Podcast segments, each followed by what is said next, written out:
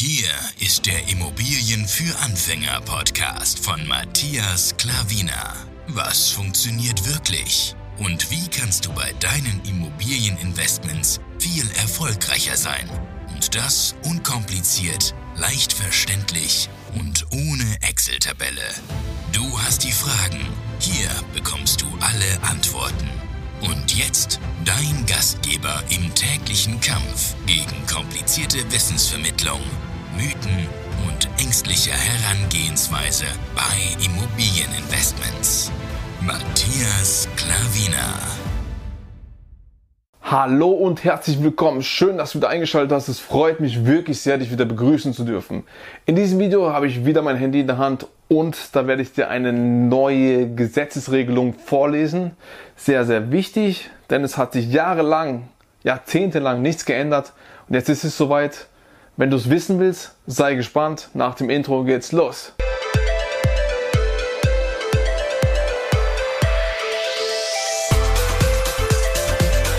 So, herzlich willkommen.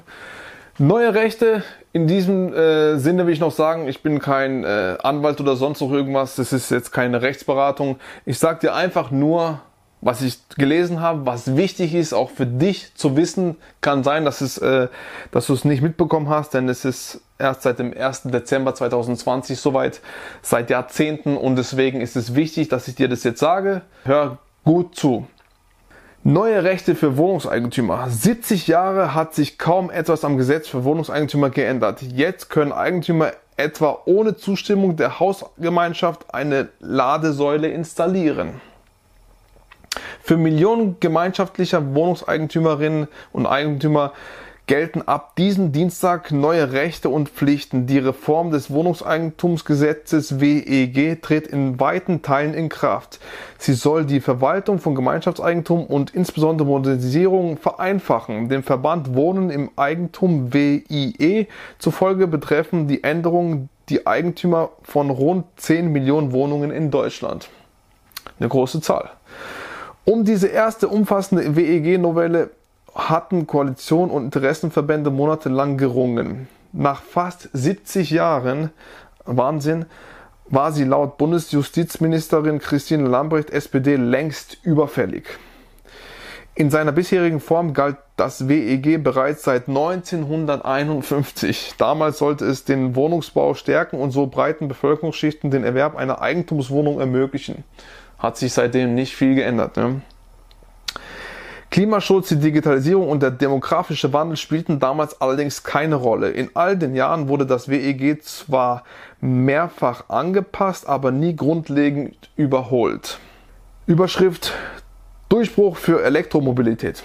Das reformierte Gesetz sieht beispielsweise vor, dass Eigentümer und Eigentümerinnen bestimmte Baumaßnahmen künftig allein veranlassen können, also ohne Zustimmung der Miteigentümer.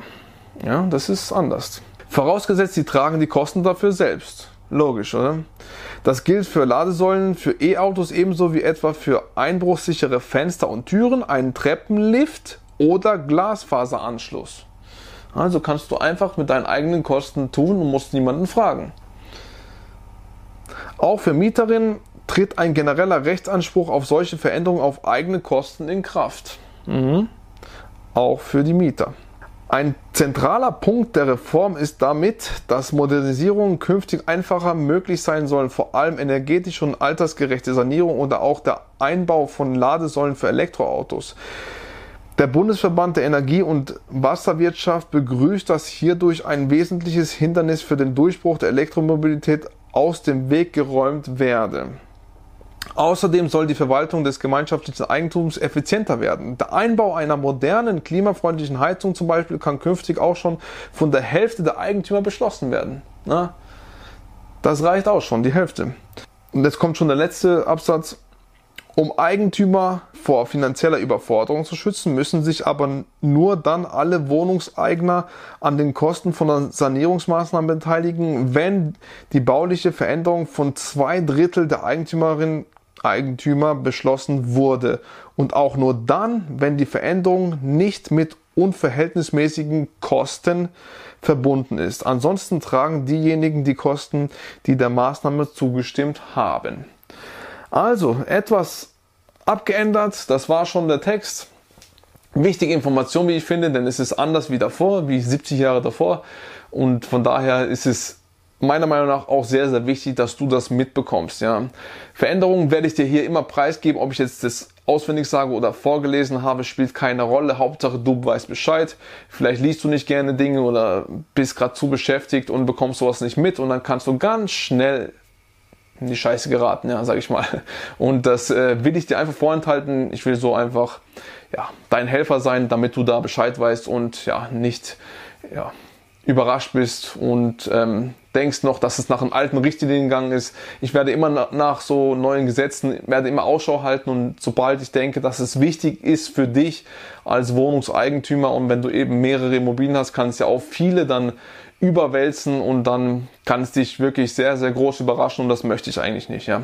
Deswegen bin ich dafür da, dass ich dir das Preis gebe, in welcher Form auch immer. So, das war's. Vielen, vielen Dank, für, dass du zugehört hast, ja, gerne Daumen hoch, gerne Abo da lassen, dann bekommst du jedes Mal ein Video von mir zugeschickt von YouTube, wenn du die Glocke aktivierst, sagt Matthias Klaviner hat ein wunderbares Video wieder rausgebracht und du kannst dann dabei teilhaben, sofort als erstes. Kannst gern irgendwelche Dinge in die Kommentare loslassen, egal was du willst, was du von dem Gesetz hältst, was du sonst noch irgendwelche ähm, Ideen hast oder Anregungen hast, einfach in die Kommentare. Freut mich, ich antworte immer auf deine Kommentare und ähm, ja, deswegen können wir gerne miteinander weiterhin kommunizieren. Vielen, vielen Dank, wie gesagt, für deine Aufmerksamkeit und ich freue mich, dich im nächsten Video wieder begrüßen zu dürfen. Dein Matthias Klavina. Ciao.